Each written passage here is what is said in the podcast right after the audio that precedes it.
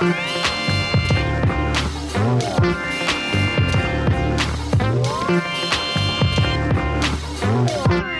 pessoal, eu sou o Kleber Fak do Miojo Indie. Oi, pessoal, eu sou Isadora Almeida da Popload Radio. Eu sou o Nick Silva do Monkey Bus. E eu sou China e vim de convidado a trocar uma ideia com essa galera. Aê! e no programa de hoje, um especial sobre discos políticos, aproveitando o lançamento do novo álbum de estúdio do China, que ele trouxe aqui bem bonitinho pra gente. Manual de sobrevivência para os dias mortos. A gente vai preparar uma listinha, cada um trouxe três disquinhos que considera especiais. Que nesse momento de bagunça política, de forte instabilidade aqui no Brasil, mais do que nunca esses discos vêm bem a calhar pra gente compartilhar com vocês. Mas antes, segue a gente nas nossas redes sociais, podcastvfsm no Instagram e no Twitter. Vamos falar sobre música no Facebook, também no nosso site www.vamosfalarsobremusica.com.br, onde você vai ver todas as nossas recomendações pron- prontinhas lá montadas numa listinha. E segue a gente também no Spotify. Pelo Spotify você também tem acesso a essa lista com todos os links que a gente vai preparar para vocês, certo? Também temos o nosso padrinho. Exato. Essa edição só foi possível com o apoio de quem? Do Cauã Toledo e da Letícia Drevans. Olha só, muito obrigado você que apoia a gente, apoia a gente você também. É www.padrim.com.br barra Podcast, podcast VFSM. Lá você encontra com pacotinhos que você pode contribuir para ter acesso aos nossos grupinhos e outras coisas especiais, como a nossa pauta. Não- nos ajudem, fãs. Tá legal.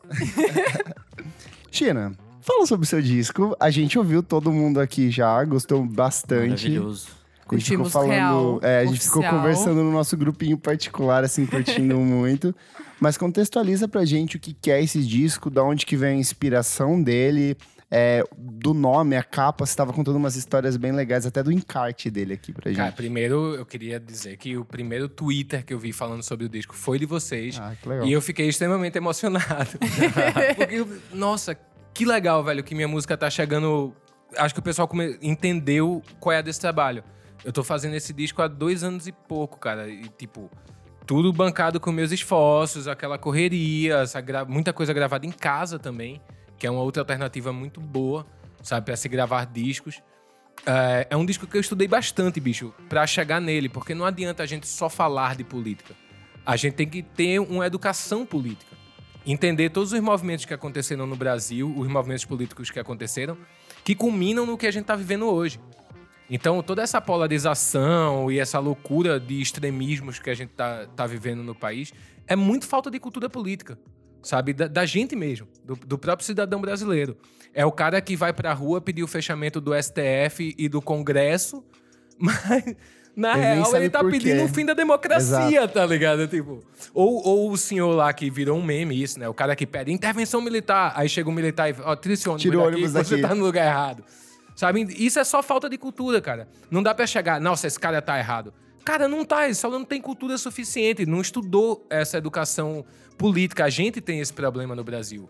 De não estudar, o povo não, não tem ideia do- de cultura política. Por isso que um cara como Tiririca é eleito, um Alexandre Frota é eleito. Não é pelo que ele faz em prol da sociedade, é porque o cara que apareceu na TV. Talvez amanhã, se eu sair vereador, eu até ganhe, Olinda. Sabe? Mas não, não quero sair vereador. Pelo amor de Deus, velho. Já faço minha parte na música e tá ótimo. Então o disco veio sendo trabalhado den- dentro desse contexto. A gente vive num momento muito triste do país, né? Essa polarização se estende aos estados. Sabe essa coisa, ah, o Nordeste sabe volta- votar, o Sudeste não sabe. Bicho, são preferências políticas e são saudáveis para a democracia. Não é que a direita tem que acabar ou a esquerda tem que acabar. Tem que ter todo mundo, cara. Tem que ter o crítico, sabe? Tem que ter o cara que é anti que é anti-PT, tem que ter o cara que é, que é anti-PSDB. Tem que ter isso tudo. É muito louco quando você pega um Reinaldo Azevedo, né? O, o colunista lá. Eterno é- detrator do PT e do Lula. é, tem é o, vários livros exato, que é o cara que contra ele. cunhou, cunhou a, O a expressão petralha, né? É, hoje, ele lançar um texto falando que em 14 anos de PT ele não foi a- metendo pau no PT, ele não foi tão atacado quanto agora ele falando do questionando o governo Bolsonaro, sabe? Ao mesmo tempo a gente tem essa a internet com toda essa facilidade e acesso à informação absurdo e a gente tá ficando cada vez mais burro, cara. Sabe, a gente prefere acreditar na manchete que vem aqui no WhatsApp Esse é o problema. do que catar. Cara, são. Mas, porra, Isa, são três links, bicho. Google, Aí você pá, cata três links, lê informação. Cara, eu vou da Carta Capital à Veja sem o menor Exato, problema. é eu vejo o isso. Jornal Nacional, É eu isso. vejo o Brasil 2, 4, não sei das quantas, eu vejo sete. tudo, É cara. isso, é eu, isso. vejo, eu, eu leio até o antagonista. Tá ligado? Isso não quer dizer que eu vá concordar, mas eu preciso Você formar minha saber. opinião a partir disso tudo. Então o disco é fruto de todas essas pesquisas. E eu vejo assim, o, o compositor é, é um cronista da realidade, bicho. A- a- o que eu tô vendo de um tempo pra cá é todo mundo reclamando, cara. Essas palavras que estão nesse disco não são só minhas. São de vocês também, de certa forma. São das pessoas que estão ouvindo a gente. É um momento que a gente tá muito triste com o país.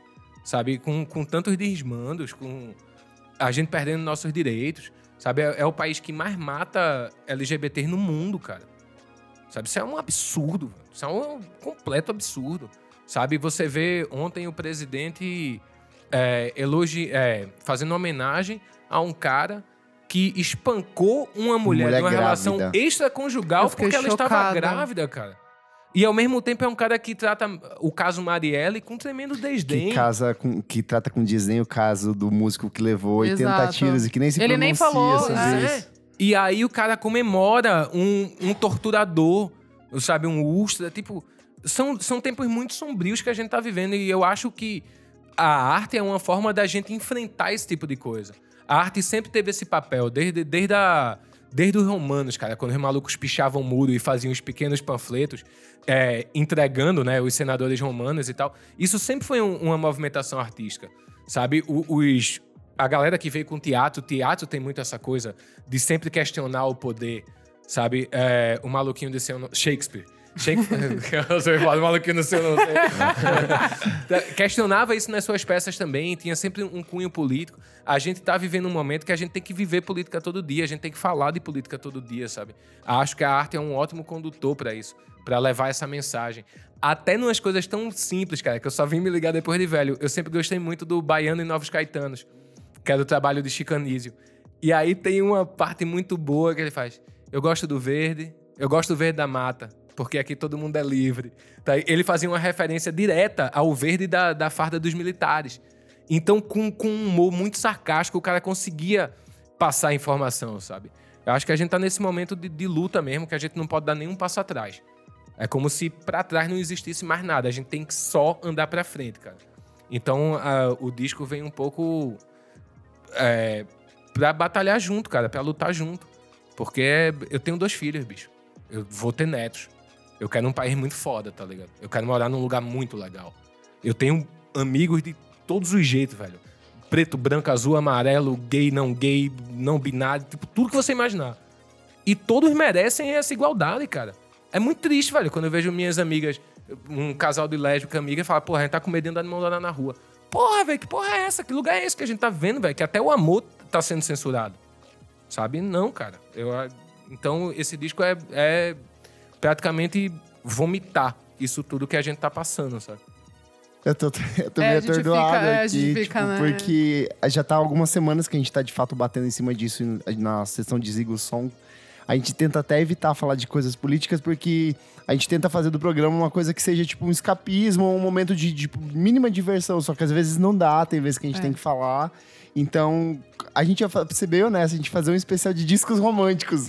Aí a o- gente é. falou, vamos ouvir o disco primeiro? E daí a gente falou, é, não, é, não, dá é político. aproveitando a semana do Dia dos Namorados, né? É. E aí, tipo assim, a gente falou, não, tem que ser discos políticos. Eu acho que seu disco vem em ótima hora e, putz, cara, tudo que você falou aqui.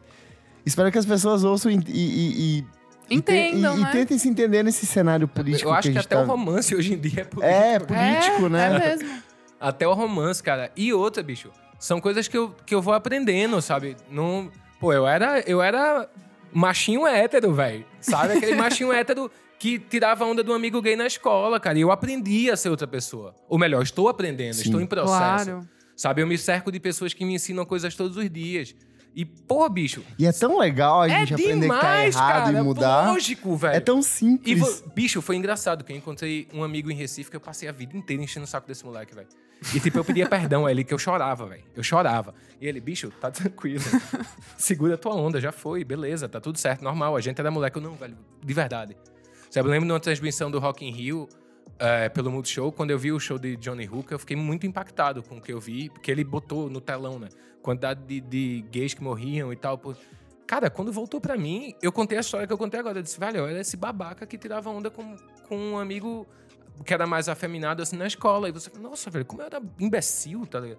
Como, como é massa você se transformar, entendeu? Mudar, pensar de forma diferente. Eu era maior preconceituoso com música. Tipo, não, a música que presta é de Pernambuco. E trabalhar na MTV me abriu a Muito. cabeça pra tanto lugar, velho. Sabe, é, é tão massa você evoluir, sabe? Tá num estado de espírito melhor, velho. Você acaba fazendo bem a você, a quem tá em volta, sabe?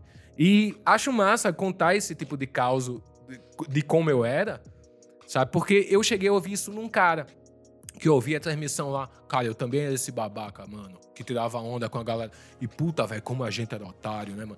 Sabe, o puta machinho fortinho da camisa apertadinha aqui, tá ligado? No, Mas não precisa. apertadinha. Eu vou te dizer que você não precisa ser hétero pra fazer isso. Eu que sou gay, tipo, a vida inteira, eu- durante minha infância, eu era mega preconceituoso. Um pouco por tentar esconder aquilo, tipo, A de tentar disfarçar, criar uma proteção em cima disso. Mas precon... a gente já falou várias vezes aqui. Preconceituoso todo mundo é. A questão é como você vai fazer pra desconstruir isso, Exato, pra mudar cara. isso. E a sabe? gente tem tempo pra fazer isso. Exato. Ah, sim. A gente tem tempo, a gente tem cultura. Eu acho que a gente é uma geração muito legal. Acho que a gente tem mais ou menos a mesma idade aqui. A gente vem de uma geração muito legal, velho. De, de uma abertura cultural no, no país que nunca tinha sido Acesso, vista. né? A gente De tem ter mais ac- acesso. Exato. acesso. Sabe? Então, é nessa hora que me aparece uma extrema-direita querendo acabar com tudo, é que a gente tem que se impor, bicho. É nessa hora. Sabe? Todo mundo junto. Sabe? Sem, sem fogo amigo. Vamos ser amigo de dar a mão mesmo e, e fazer, tentar fazer junto, mudar isso, cara. Se a gente conseguir mudar cinco ou seis do, do nosso lado, nossa, a gente já fez muita coisa, bicho.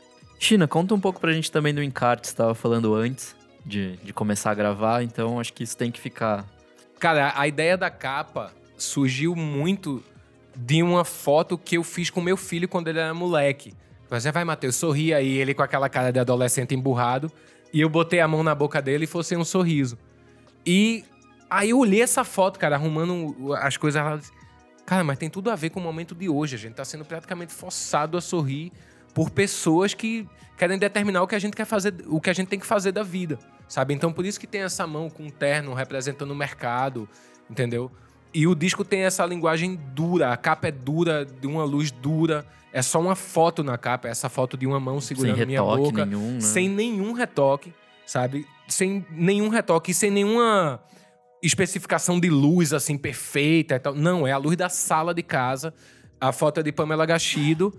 é, e o encarte, a gente usou os papéis de repartição pública. E o texto, todas as letras e tal, foram escritos à, à máquina de escrever e depois a gente passou digitalmente. pra parar. Então tem uns errinhos de máquina de, de datilografia. É muito inspirado isso. nos documentos do, do DOPS, os documentos de censura de música. Que, pô, façam esse exercício que é bem divertido, assim. Pegar esses documentos do DOPS, a maioria tá na internet, e você vê os absurdos do- que a galera censurava a música, assim, pelas ideias mais absurdas do mundo. Então o disco meio que é como se eu tivesse numa sessão do DOPS e o cara me perguntando, bicho, que merda é essa de manual de sobrevivência para dias mortos? Tem alguém morto aqui? A gente tá sorrindo, porra. O Brasil está sorrindo. Por que você vem com essa merda, entendeu? Que demais. Então o disco passa um pouco isso. Fico brincando com minha esposa em casa, na época que a gente tava fazendo, e com o produtor do disco, Yuri Queiroga, que esse, se as coisas apertassem, é o disquinho do exílio, né? Deixa aqui e vai embora. É, mas eu não tenho a menor vontade de sair daqui, cara. Eu amo o Brasil, amo esse lugar e eu acho que é aqui mesmo que a gente tem que brigar. Não sei se a gente vai, pra essas vi- vai precisar chegar nessas vias de fato, como aconteceu em 64, de ter tanta gente saindo. Apesar da gente já ter Jean Willis tendo que ir embora do Brasil e outras pessoas com medo de perseguição, né? Por serem perseguidas. Mas eu acho que a gente tem bastante força. E esses movimentos que estão acontecendo na rua provam isso, né? Esse movimento pela educação agora, tipo, é uma coisa linda, velho. Ver essa galera toda na rua. Essa força do povo, sabe? Ver que tem muito bolsominion arrependido, sabe? Um monte de gente falando, é, realmente, bicho. Porque tudo bem você errar, bicho. Tá tudo certo, normal, acontece. Tá ligado? Você errar.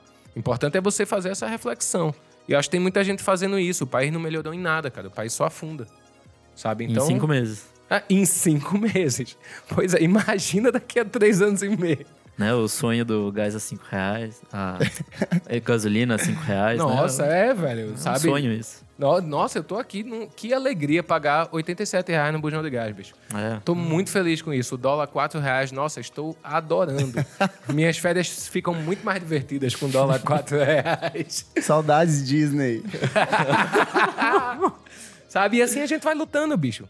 Vai lutando. Então, como o disco, o disco inteiro é em cima de um mesmo tema, que é a palavra sobreviver. Eu li de alguém, um cara falando que viver é um luxo hoje em dia. Aí Eu disse, bicho, se viver é um luxo, imagina sobreviver, que porra não é, né?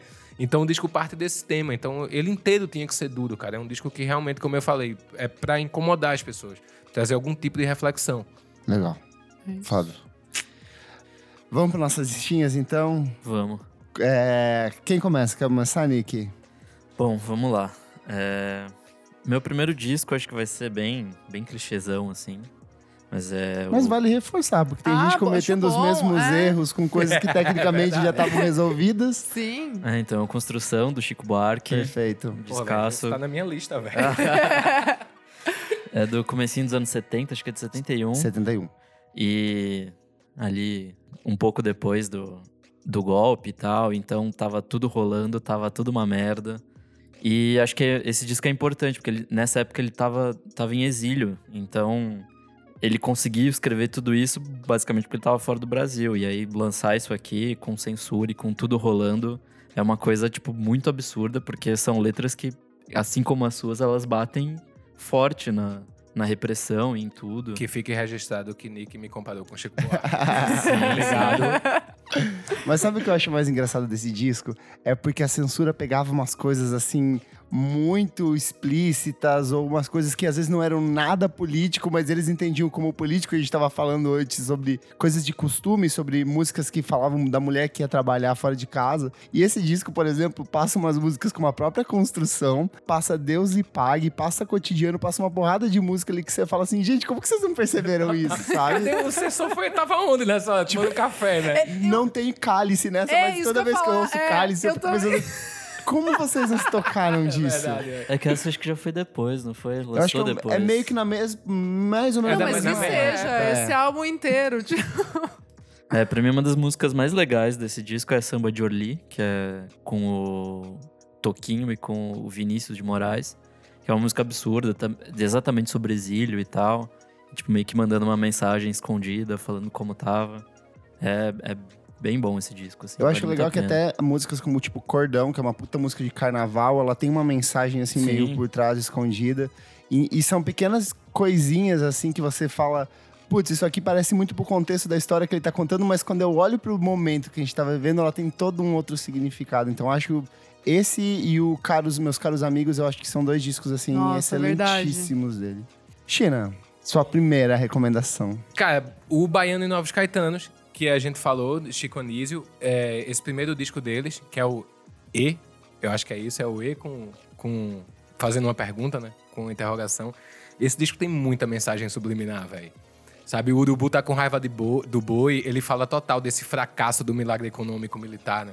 Que eles alardeavam que, nossa, o Brasil, esse milagre econômico, tipo, uma tremenda mentira, que a gente não tinha acesso a nada. E eles vão, pô, o Urubu tá com raiva do boi, eu só sei que ele tem razão. Vou bater pra tu, é falando dos caguetas, da ditadura. Então é um disco que tem muita mensagem subliminar e é colocado com muito humor, cara. Então só quem tinha um pensamento um pouco mais refinado conseguia pegar esse tipo de Essas sacada. nuances. Sabe? Então, esse disco eu acho assim, sublime, cara. É Chico Anísio e Arno Rodrigues. É Baiano, Baiano, Baiano os Novos Novos Caetanos, Caetanos. É é o de 71 esse 1974. É 74. esse aqui que você tá falando? Esse aí, É. Ele abre com Vou Bater Pra Tu, tem Nega, Cidadão da Exato. Mata, Urubu tá com raiva do boi. Cidadão da Mata é que ele faz esse questionamento do eu gosto do verde, mas o verde da natureza, porque na natureza todo mundo é livre. Muito Tipo, bom. É umas sacadas, velho, que eu fui, eu fui perceber isso depois de velho e escuto esse disco há muitos anos. É um disco que tocava na minha casa desde que eu era criança. E até então era só um disco engraçado. É, de É, massa quando comédia. você sur- se surpreende com essas coisas assim. né? Eles têm mais um no ano seguinte, que é o também Baiano e os Novos Caetanos, que é o Acho volume têm três 2. discos.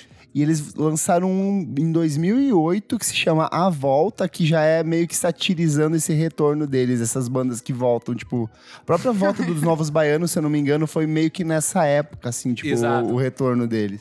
E eles têm o. Eram os dois, né? Arno Rodrigues Chicanísio e Renatinho Pial, que é um cara que acompanhou Tim Maia, que é um guitarrista incrível, acompanhou Tim Maia, acompanhou Luiz Melodia. Sabe? Então, ele estava armado com, com um time muito bom, assim, para trabalhar as canções do disco. É um disco que eu recomendo super, cara, que além de ser muito divertido, tem várias sacadas políticas, assim, e faz a gente perceber um pouquinho como era aquele tempo. Assim como Construção do Chico Buarque, que você escuta, você escuta, depois que você cria uma consciência política, você se, se arrepia, né, cara? Sim. É, e é meio triste que a gente reconhece as mesmas coisas hoje em Acontecendo. dia. Pois é, bicho. Foda. Isa, suas recomenda sua primeira recomendação. A primeira, a primeira eu já falei aqui, a gente já falou quando eu recomendei o filme, né, do Netflix, que é o Imagine, do John Lennon. É um álbum de 71. É, eu acho muito foda porque, bom, tem tipo Don't Wanna Be a Soldier Mama, I Don't Wanna Die, né, que é tipo uma música protesto contra a guerra do Vietnã. Aí, tipo, todo, todo o álbum tem todas as letras têm para alguém, sabe? Assim, elas são políticas de alguma maneira. Tem um destino, tem um. Exato. alvo. A própria Imagine, né? Tipo, Imagine no religion. Sabe? Tem umas frases que eu acho muito fodas, assim. E a Oyoko, que, tipo, eu acho muito foda, tipo, ele justificando o amor por ela e. né? Que era um ato político, porque ninguém queria que eles ficassem juntos. E enfim, bom, essa é a minha primeira. Legal que toda a, a parte das músicas é da Plastic Ono Band, e ele que era, tipo, o principal compositor, mas ela é com apoio total dela ali, né? Sim. Cara, ela é muito inteligente. Eu vi o Muito. documentário, né? Que tá na Muito- Netflix. É, é. Cara, é lindo aquilo ali, né? É cara? lindo. Essa aqui.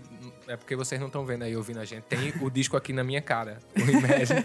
É E a verdade, ideia- me tocado. E a ideia da capa, toda a ideia do, do processo, É ela foi muito importante, cara, no, no processo Gênia, né? dele criar esse disco. A sabe? gente deu algumas semanas uma listinha de discos essenciais da Yoko Ono, porque todo mundo tem essa visão bem preconceituosa e machista de que ela destruiu os Beatles, né? Só que, tipo, os Imagina. Beatles já estavam, tipo, no fim... Os caras tretavam desde que Exato, desde né? o começo. Bicho, eu vim de banda, eu sei o que é ter banda. É, Você tem um casamento com um milhão de pessoas sem sexo. Não tem nem aquele lance brigou e depois vai transar gostoso. É bem isso. Não tem. Não tem. Perfeito. Imagine do Imagine John John Lennon. Lennon, você, baby. A minha primeira recomendação é... Em 1973, depois de lançar um disco maravilhoso chamado Clube da Esquina... Nossa, o a gente Milton- tá bem nos anos 70, né? Bem 70, tudo 70, 71. Em 73, o Milton Nascimento decidiu lançar um disco chamado Milagre dos Peixes. Esse disco, ele era... O Milton mesmo já falou que ele sempre escrevia muito por metáforas, mas esse disco, ele tinha uma, uma vontade de falar mais, mesmo que contido por conta da repressão militar. Só que os militares, meio que por querer pegar no pé dele ou pegar alguém como exemplo, decidiu censurar oito das 11 faixas do disco. O Milton ficou puto da cara, a gravadora falou que era pra ele cancelar o disco, ele falou que não, eu vou lançar o disco do mesmo jeito.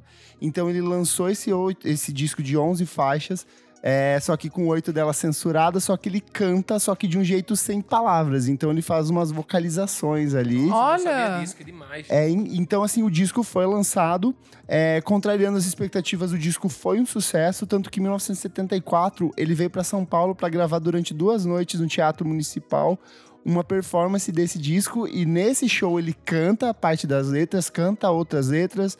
É, ele foi acompanhado pela. Deixa eu só pegar certinho aqui. A banda era a banda do Som Imaginário, mas tinha a presença do Wagner Tiso, do Radamés é, Natali, regência do Paulo Moura. Então, assim, ele. é, a- vale muito você ouvir o Milagre dos Peixes de 1973, e aí você vai ouvir o disco ao vivo para ver que Ai, que demais. a energia, a- aquilo que você tá perdendo, a força, a entrega dele. E assim, a, primeiro ato é um- a primeira música é um ato instrumental de uns, tipo, 7, 8 minutos. E aí, só na segunda música que o Milton Nascimento canta, e aí quando ele canta, fica, tipo, todo mundo levanta e aplaude. Então, assim, emocionante. E é legal de como as pessoas, mesmo sem poder falar, elas estão falando. Existe uma mensagem muito grande por trás daquilo que ele queria passar. Que demais. Pô, demais essa história. E a capa desse disco é demais também. É perfeito. A, a capa do disco do Milagre dos Peixes é essa Ai, aqui. que linda. Mas tem uma outra versão que é só uma, uma mão. Acho que, eu e- não, acho que eu nunca ouvi esse álbum. E a capa do, do, do teatro é só, tipo, ele numa plateia vazia, assim, tipo, no ensaio. Tá. Então é muito bonito, Vou assim, ouvir, muito vou bonito. ouvir, vale gostei. muito ouvir. Nick, sua segunda recomendação. Bom, minha segunda indicação é. Talvez um pouco nesse rolê que você tá falando, de não ter letras, ou de ser um pouco mais experimental, é o disco do Godspeed You Black Emperor. Ah, maravilhoso. o Aleluia É, Don't Bend. Ascend. É o de é o retorno deles, né? Isso, depois de 10 anos, sem nada, eles voltaram com esse disco. E ele, sem falar, ele retrata muito a- a- as guerras no Iraque, Irã e tal. Toda a crise ali no Oriente Médio, basicamente causada pelos Estados Unidos. E assim, é 54 minutos de um disco mega experimental, de um post-rock pesado, denso. Tem algumas, alguns traços ali de música da região ali do Uhum. Oriente Médio e tal. É que vai lembrar que parte dos integrantes são descendentes de muçulmanos ou que tem eh, re- relação com eh, cultura oriental de maneira geral, né? Sim. E ele basicamente, de vez em quando, ele, ele tem uns trechos de alguns áudios, algumas coisas assim, que dão algumas mais pistas do que eles estão falando ali, do que eles querem dizer. Mas acho que grande parte do, do disco, assim, é, é esse sentimento de opressão, assim, de ser um negócio pesado, forte pra caramba.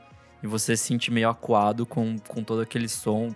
Sei lá, às vezes parece que tem umas bombas sendo tacadas Parece muito. Tipo, eles usam uns tambores assim que parece que, tipo, fica altíssimo, daí de repente ele encolhe, daí ele explode de novo. É muito bom. É, é- é uma tensão o disco, assim, e é, acho que representa bem esse sentimento de, de se estar naquele lugar e tal.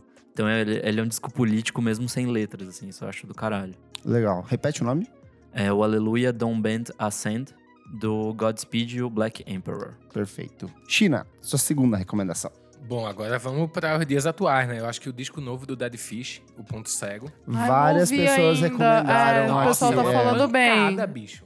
Não É uma ouvi ainda. Demais de letra, de tudo, sabe? É engraçado que, tipo, é- parece um outro Dead Fish, cara. Parece um outro Dead Fish, parece outra banda, assim. E é um disco bem pesado, com um discurso bem poderoso também, sabe? Eu acho que... Eu li um comentário de um cara falando, nossa, velho, mas até hoje a gente tem apenas Chico Buarque como o grande líder da canção de protesto, né? E, velho, muita gente fez coisa de lá pra cá, sabe? Muita gente fez bastante coisa. E eu acho que esse álbum novo do Dead Fish mostra essa, essa insatisfação geral, bicho. Sabe? É aquele papo que eu tava falando assim, a gente como compositor vai olhando as coisas e não dá mais pra você ficar, ah, não, peraí, vou escrever um disco de amor aqui, porque cara, não dá, porque você nem consegue escrever sobre isso, porque tá tudo tão pesado, tá tudo tão difícil. Que vai sair uma letra muito ruim de amor, velho. Vai ser um amor que alguém Tá vai tudo se matar. tão na tua cara o tempo inteiro. É, cara. Então é um disco super poderoso. Tem essa coisa do rock também, que se fala muito que ah, o rock morreu, o rock morreu. Eu acho que o rock sempre volta em momentos muito pontuais. Sabe? Que o o rock tem essa coisa da atitude, que é muito mais do que um estilo musical. Essa coisa da, da potência e da força do discurso. E o rock, assim como esses movimentos que a gente tem no mundo, movimentos careta e movimentos mais doidões e movimentos de tranquilidade e de estagnação de tudo, o rock também é cíclico, sabe? E eu acho que é um, que é um momento muito bom do rock voltar, das coisas mais pesadas, porque tem coisas que realmente tem que ser ditas de uma forma mais pesada. Sabe, eu acho que o Dead Fish fez isso muito bem no Ponto Cego, assim, um tremendo disco, cara, muito legal. Saiu recentemente, inclusive. É, né? saiu no Sim. mesmo dia que É, o meu disco saiu, cara. disco, verdade. Ó. No- eu, eu já maloqueiro todo, né? Botei no Twitter. Nossa, ia ser lindo uma turnê com os caras. E aí, galera? Porra, ia ser demais, velho. Imagina. Vai rolar, estamos trabalhando pra isso. Isa, É, meu segu- minha segunda indicação. Eu tava tentando. Eu falei pros meninos, tava tentando lembrar álbum que, sei lá, que eu realmente ouvi a vida inteira, tipo, desde adolescente, assim, que, que era político. Porque, sei lá, eu ouvia meus rock em inglês lá, ouvia algumas coisas de casa, tipo Milton, Chico Buarque ali, mas era por causa dos meus pais. E aí, um álbum que, assim, eu ouvi no ano e até hoje eu ouço e eu amo é o primeiro álbum da MIA, o Arular. ah, perfeito. É tipo demais. E aí eu comecei a dar uma pesquisadinha assim. E, tipo, eu já sabia que era político, mas é realmente super político. E bate diferente quando tu ouvia mais nova e agora. Cara, é- eu sempre fui muito mais da batida do que da, da letra. É que sabe antes assim? você rebolava, agora você rebola com a mão na consciência. Consciência! Melhor meme. Demais, de É muito bom, rebolando com a mão na consciência. É Rebola bem- ficando é bem- inteligente. É, isso, é isso, Kleber. É, enfim, e aí, tipo, ar- curiosidades, assim, Arular era o codinome que o pai dela, que era um revolucionário de Sri Lanka, usava. E aí ela fez essa, essa homenagem. É, a faixa, acho que talvez A Buck Guy tem, tipo, né, os barulhos de tiro e tal. Tipo, a, a gente já, já sabe que, que ela é política. A Galeng, que eu não fazia ideia. Tipo, eu fui procurar. Ela fala sobre um personagem, é, seria um menino, tipo, um, acho que um jovem vivendo é, no período da guerra do Iraque, pós 7 de setembro ali se fudendo, tipo, usando droga e sendo perseguido pela polícia britânica, assim, basicamente. É, daí tem outras faixas, tipo Sun Shower, que fala sobre, tipo. É, eu acho que é um grupo revolucionário palestino, sabe? Tipo, todas as, as faixas falam sobre, sobre alguma coisa que tava rolando no, na época. É de 2005 esse álbum, cara. E o disco de 2007 dela, o Kala, também ele tem Sim. o mesmo reforço nesse discurso político. Eu acho que ele é ainda até melhor do que esse no peso das batidas, no, das uh -huh, letras. Uh -huh. Eu acho que, tipo, são dois discos muito ah, bons, assim. E o. Como é que é o, aquela música clássica dela do. É. All Paper I Wanna Planes. Do. É, Paper Planes. É, a, é um sample do álbum do The Clash, o Sandinista, Sim. que é, tipo, Demais. muito político, muito foda.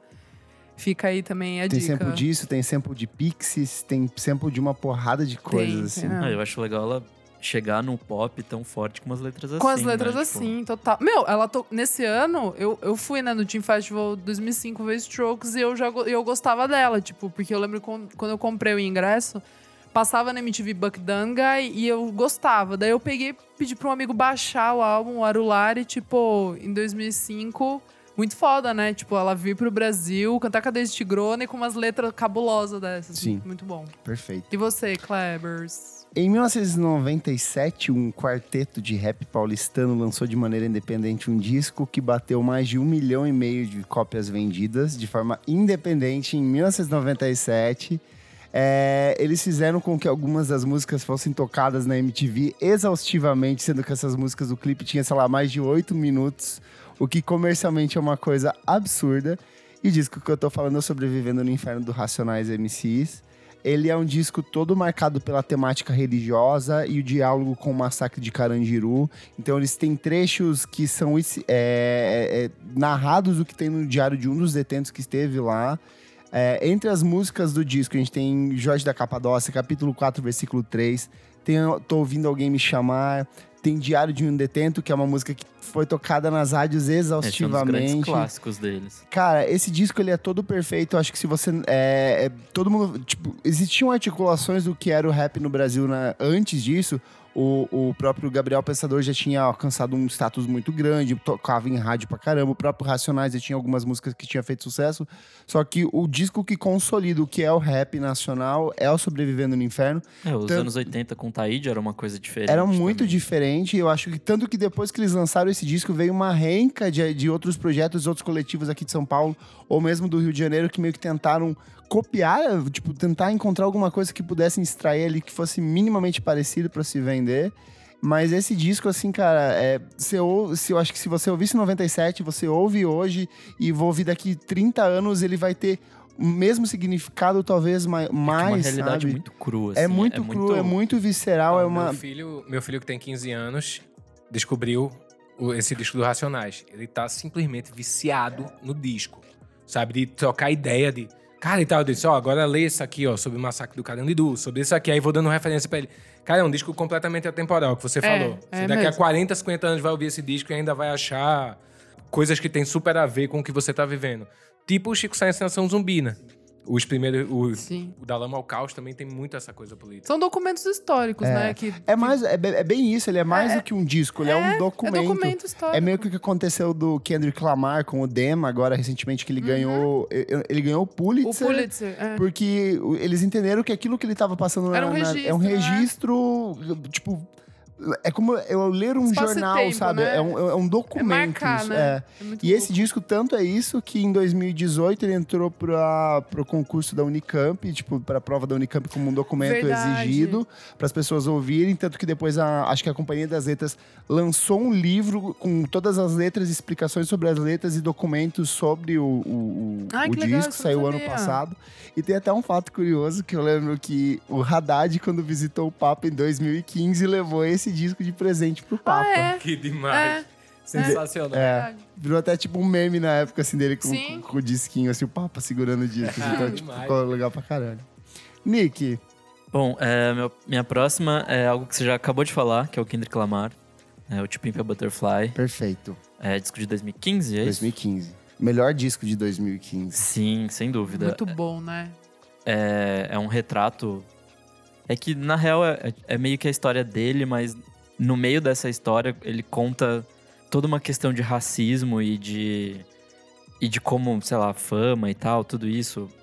Só que de um ponto, ponto de vista muito específico, mas acho que a principal parte, assim, o que mais eu levo é toda a questão do, de racismo mesmo, de, de como a polícia É que ele foi lançado no período em que tava rolando uma porrada de manifestações de comunidades negras nos Estados Isso, Unidos. isso.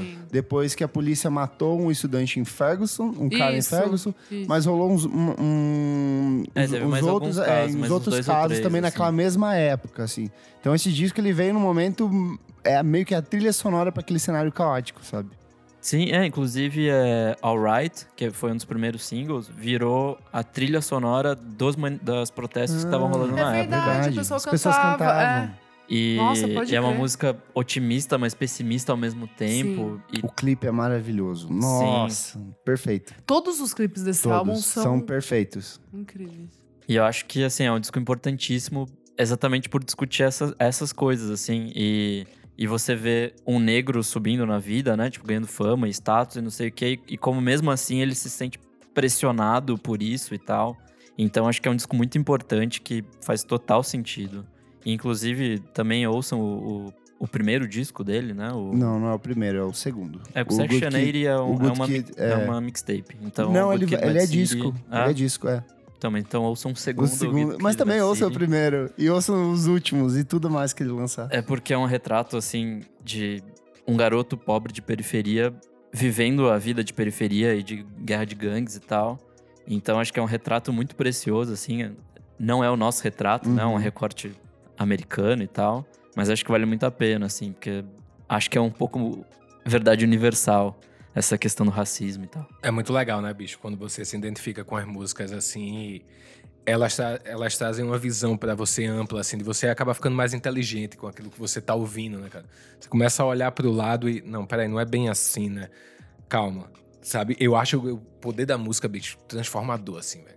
Acho que às vezes até mais do que o, o próprio livro, sabe? Opa! Muito. Nossa! É porque o livro, tipo, é, é- Ele te prende é só naquilo, né? é porque ele tem a melodia, tem a batida, Você tem consegue imaginar, o- eu não muita sei, coisa rolando Fica maior. ali. Eu acho que fica maior. Ganha vida. Ali É, ela cara. morre. Tipo, no livro ele morre ali. Ele é só um fato. E com a música ele ganha vida. Tipo, É que acho que ele tem um poder de síntese melhor. Tipo, acho que você consegue espalhar melhor uma música do que um livro, assim. Tipo, Sim, você sim, toca a sim. música que a pessoa vai ouvir. E mesmo Agora, sem um você livro, ser- não.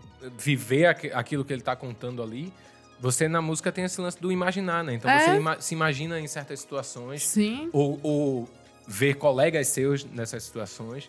Você sabe? cria Então, personagens Exato, que, que podem viver aquilo. É muito É demais, louco. cara. Eu acho música tipo, incrível, assim. Ouvindo você falar e pensando aqui a quantidade de música que me fez pensar de uma outra forma depois de ouvi-la. Oh, É, o papel de um bom músico, de um bom artista, acho que é isso. Você, tipo.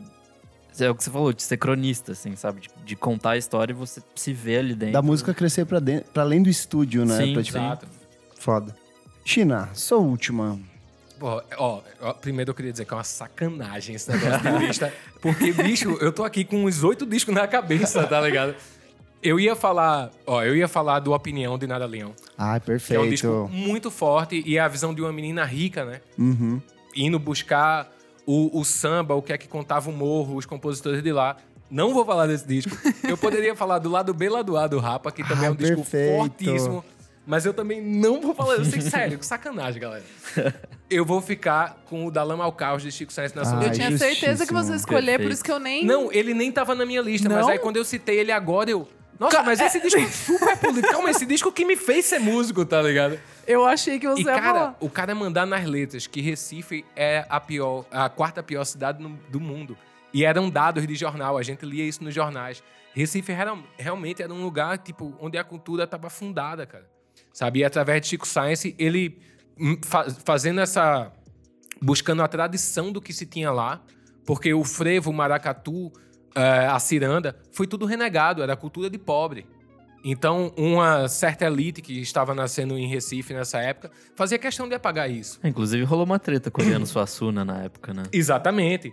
Numa treta no sentido, Ariano Suassuna ele não gostava da modernidade, mas era um cara que respeitava super Chico Sainz. Então foi o único cara que, que bateu de frente ali com Chico, mas com muito respeito. E ele fez, concordamos em discordar. Porque Ariano queria essa coisa do quinteto armorial, aquela coisa limpa, de que o folclore pernambucano é quase como uma ópera. E Chico trouxe o hip hop, velho, trouxe cultura de rua, sabe? Trouxe um monte de coisa. E sim, bicho, a gente vivia num lugar muito merda. Recife era muito ruim nos anos 90, sabe? Você não tinha nada de cultura, de, de coisas para você sair e ficar inteligente, cara. A gente vinha pra São Paulo, a gente enlouquecia aqui, tá ligado? Com a quantidade de coisas que se tinha para fazer e ainda tem. São Paulo é um lugar que te deixa muito inteligente se você procurar Sim, as é coisas, verdade. sabe? Tem, tem muita coisa. Recife não tinha nada. E você vê um movimento que nasce na periferia de Pernamb... na periferia de Recife e de Olinda ganhar dimensões no mundo inteiro e transformar completamente a música brasileira, cara. Que a partir de Chico Sainz Nação Zumbi, Marcelo D2 foi fazer os estudos de hip hop com samba. Foi uma forte influência, inclusive pro lado B, lado A do Rapa, sabe? É, mexeu com todas as estruturas da música brasileira e não só da música. Com- junto com o Mangue Beat veio o cinema, que hoje o cinema pernambucano é fortíssimo, né? Ganha prêmios em todo lugar. O Baile Perfumado, que é um filme que foi super premiado na época, vem dessa estética do Mangue Beat. A, a- as roupas, mudou a dança, mudou o jeito do pernambucano pensar. Cara, a gente odiava dizer que era pernambucano. Sabe? Por mais que a gente, a gente adora a nossa cidade, só, só pode falar mal mal de Pernambuco é é pernambucana. A gente adora a nossa Trouxe cidade. orgulho pra vocês. Trouxe né? um puto orgulho, Essa mudança cara. de autoestima é Sabe? importantíssima, Um puto, assim. é, muda uma cidade, cara. Muda Que uma loucura, cidade. né? Você vê a galera cantando as músicas do cara na rua, sabe? E é um cara que nunca tocou em FM, nem nada. Chico começou a ser respeitado depois que ele fez o show na gringa. Summer Stage e tal, que nem a, Sony, a gravadora, respeitava e queria lançar do jeito correto. A Sony achou que era uma coisa meio parecida com a Xé, quando contratou. Nossa! Se vocês conversarem com o DJ Dolores, ele, ele fez a capa, né? Ele conta várias histórias, tá ligado? De, a, a capa de início era preta e branca, a gravadora pediu pra mudar. Tinha que ser colorido, tinha que ter cores. Porra, Nordeste, porra, vocês são pra cima! e, e, bicho, o contexto que tinha ali daquelas letras, sabe? Dessa coisa de, através do mangue, mostrar todo um estuário que a gente tem cultural. Não só de Pernambuco, mas a cultura brasileira inteira. Aí a gente chega em São Paulo, é muito engraçado isso, a gente tem uma piada interna dos pernambucanos, que a gente chega em São Paulo, ó, é só dizer que é músico que todo mundo já te ama. tá ligado? Muito bom. E é muito legal, velho, essa troca, tá ligado? É muito legal mesmo, assim. Eu moro em São Paulo há muitos anos e, cara, nunca sofri nenhum tipo de preconceito aqui. Pelo contrário, eu sempre fui muito querido aqui. E eu percebo o, o carinho e o respeito que vocês têm pela nossa cultura. Às vezes maior até de quem tá lá, em Recife, sabe? De, um- uma, elite econômica que pff, acha que é mais fácil trazer, sei lá, Claudio Noi, sei lá quem da dupla sertaneja do momento, sabe? E acha que, não, é esse tipo de cultura, que é uma cultura de, de massa pra enganar besta. Porque fazer a galera pensar, bicho, tá ligado? Tipo, a elite tem muito medo de quem pensa, sabe? O A movimento... gente tá vendo isso hoje, né? Exato. Isso em 94, 95, no movimento Mangue, a galera parando e ir em baile de axé de forró pra começar a se criar uma cena de música pernambucana. Os lugares cheios pra assistir as bandas de Pernambuco. Eu venho de- desse esquema. Eu virei músico depois de assistir um show do Cico Science Nação Zumbi, sabe? E, e foi muito político isso. Eu poder, foi um ato político virar pra minha mãe e dizer: mãe, agora eu vou largar tudo e vou viver de música, sabe? Foi foda, bicho sabe? E vivo de música desde então. O- os caminhos que eu acabei indo trabalhar na TV por causa da minha Da música. música. E quanto e quanta gente boa de Recife, velho, conseguiu também vir e mudar a vida, tá ligado? Então, eu acho que o Chico Science Nação Zumbi, o da Alan Malcaus, foi um disco, assim, transformador para muitas vidas na, naquela cidade, transformou a cidade e uma dessas vidas, com toda certeza, sou eu, cara. Legal. Eu encontro os Que caras e legal. falo isso, aí fico com Eu tô com vontade de chorar, Ah. velho. Porque eu sempre É fico demais, muito, muito né? emocionado, velho. Cara, mudou minha, completamente minha vida. Sei lá se eu ia estar aqui, velho. Provável eu ia estar trabalhando na loja de algum pai de algum amigo meu, vendendo carro usado, sei lá o que, em Recife. Sabe? É muito louco, E né? sair, consegui sair de Olinda, cara. E tô aqui vivendo da minha música, velho. E lançando um disco novo. E conseguindo pagar a escola dos moleques. Ai, foda. Por causa disso, sabe? Então é um disco muito forte, assim, pra mim, cara. Muito forte. E super atemporal. Como você falou, desses discos que a gente vai escutando e, cara, tudo tem a ver com o contexto de hoje e vai ter sempre com Fazia o até contexto mais sentido coisa. hoje, né? Exato, cara. Exato. Perfeito, perfeito. Ah, é que eu fiz uma viagem ano passado pra. Ai, eu o Kleber amou muito. Ah, Eu amei muito. Eu trouxe a gente devia ter se conhecido pra você pegar dicas. Nossa, eu, eu, O Kleber chegou encantado. Eu fiquei encantado. Eu fiz tudo de bicicleta, fiquei, demais, andei velho. a pé por tudo. E fez muito mais sentido pra mim do disco dessa coisa da, do concreto e do mato, do orgânico e do industrial. Porque assim, você tá andando, tem um monte de prédio, de repente tem um mangue no meio da cidade, assim, do lado da rodovia, sabe? Eu achava isso muito louco. E eu sei que hoje a cidade tá toda remodelada, repaginada, tá, é, tá passando por um processo de até de limpeza, assim, que é. De gentrificação de gentrificação O total. bairro de Boa Viagem é, é completamente gentrificado, cara. É. E, mas eu fico imaginando na época esse disco, o significado que ele tem, assim. E a minha vida inteira eu ficava ouvindo as coisas. Tipo, eu sou do sul, mas eu ouvia as coisas e falava, ah, isso aqui não é legal como as coisas que eles fazem no Recife, sabe? Então eu ouvia o, seu- o seu disco, o Simulacro, eu ouvi muito quando eu tava entrando Que na legal. universidade. Mombojó, o Mundo Livre S.A., o Nação Zumbi, tudo isso, assim, o Siba depois mais tarde veio pra mim. Então, assim, putz, são todos discos que.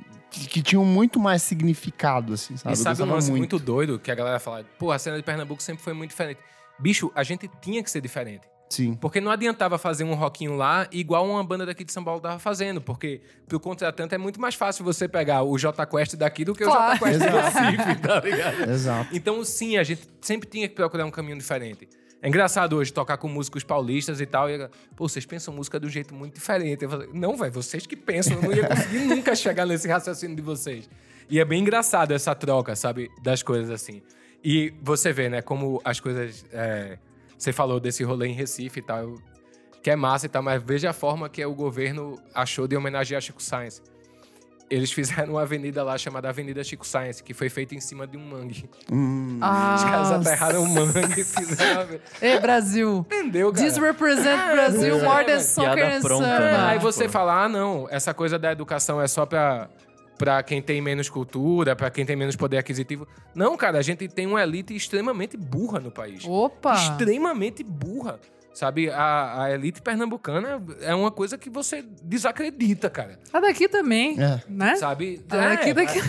Tipo, a elite brasileira no geral, né? E outra, 5% da população tem o poder aquisitivo que esses caras têm e, e todo mundo, o resto é todo mundo meio que igual, cara. Sim. Você olha que, que triste, né, cara? A galera Oh. teve a oportunidade de estudar em escola boa, Fazer né, coisas- Sim, fora, fazer sim, intercâmbio. Sim.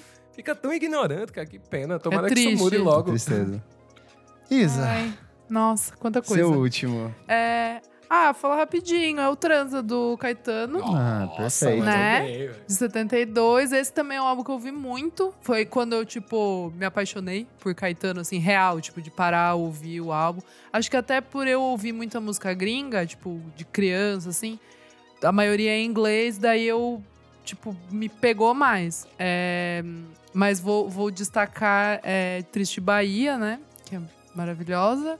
E Neolithic Man, que eu acho. Ah, Então, eu não sei, eu acho uma das melhores músicas da- do mundo, assim, inteiro. Você fica meio um mantra, né, cara? É, e Você fica fica aquela batidinha, disco, e fica cara. batidinha assim, caralho, que coisa genial. É... Esse disco tem um sentimento de saudade, Saudade. muito grande, é, né? Sim, nostalgia, total. né? Termina com nostalgia. É, é muito foda. E, bom, ele fez quando ele tava no exílio em Londres, né? O que mais a gente pode falar? Kleber. Ah, até primeiro álbum, tipo, que coloca também.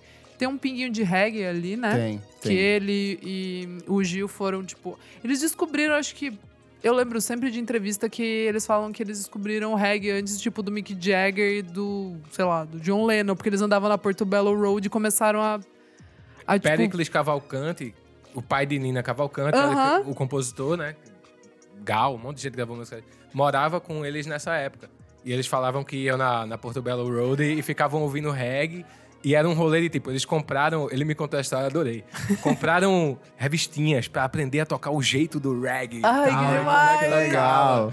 Porra, puta influência assim, né, muito, cara? muito, muito. Ah, tem arranjo do Jardim Macalé, Tuti Moreno. então, Jardim Macalé é o produtor desse disco, né? Ah, é? que então- não foi tem- creditado. Ah, então. Aí, E tem essa treta histórica dele com Caetano, que talvez é, deve ser a partir desse disco. Ah. Tanto que você pega o disco de Jardes, o primeiro de Jardes, tem muito a ver com transa, cara.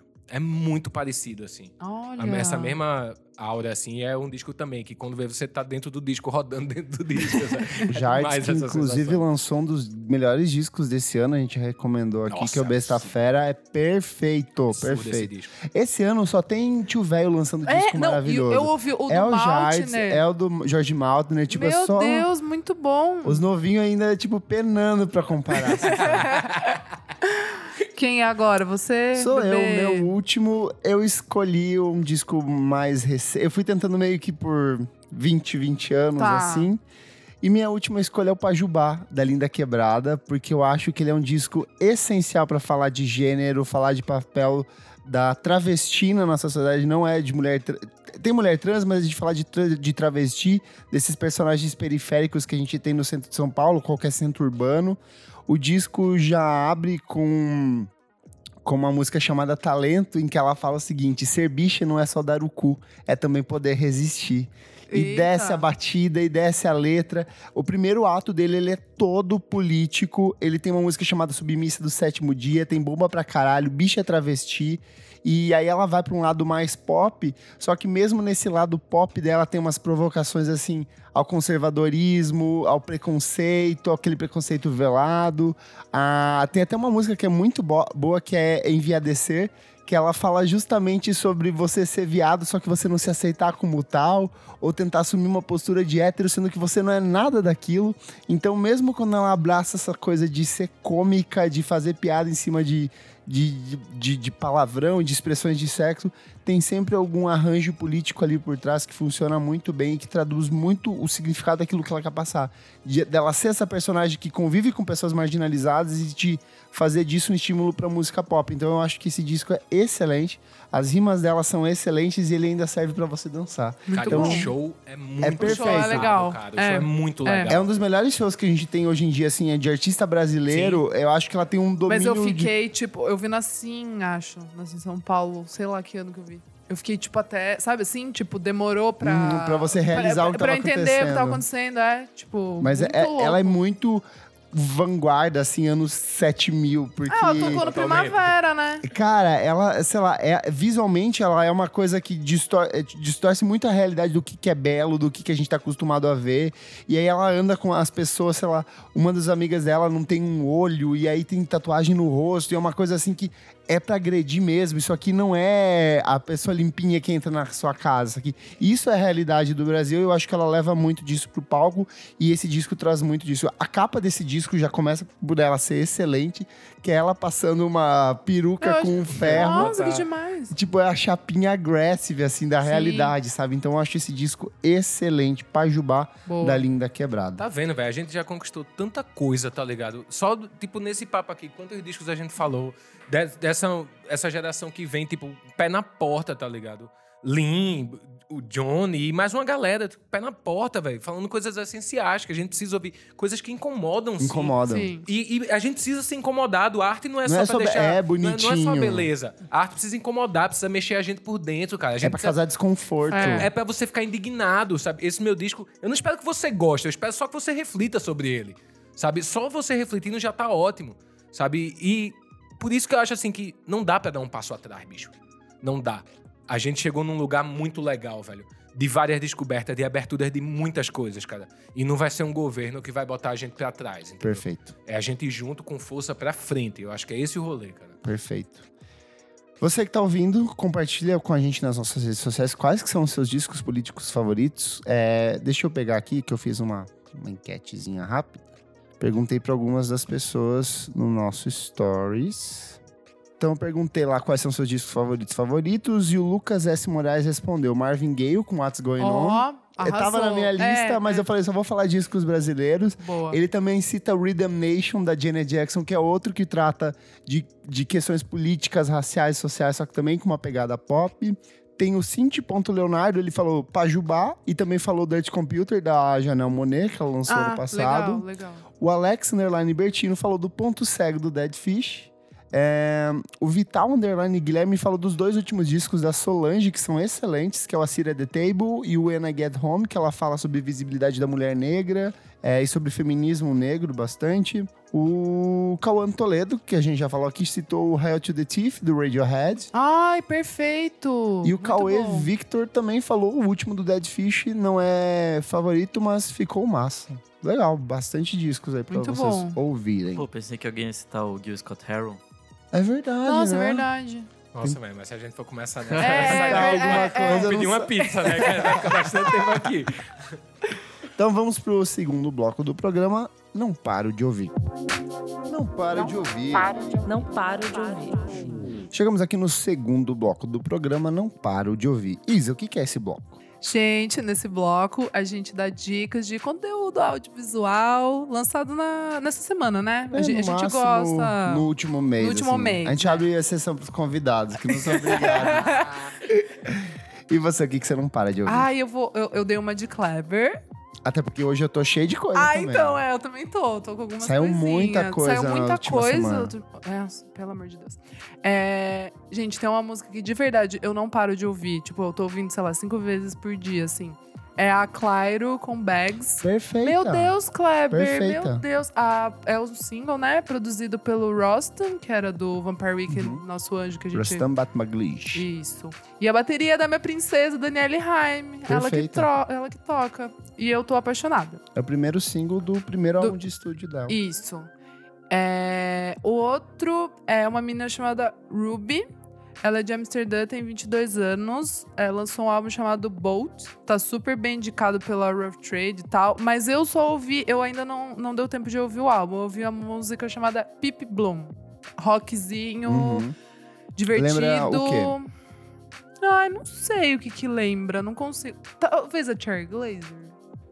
Talvez. Talvez. Vou, vou deixar... É que eu só ouvi esse single. Eu achei bem legal. E a última dica é o single do Apeles, que a gente Ah, gostou bastante e esqueci de, de falar.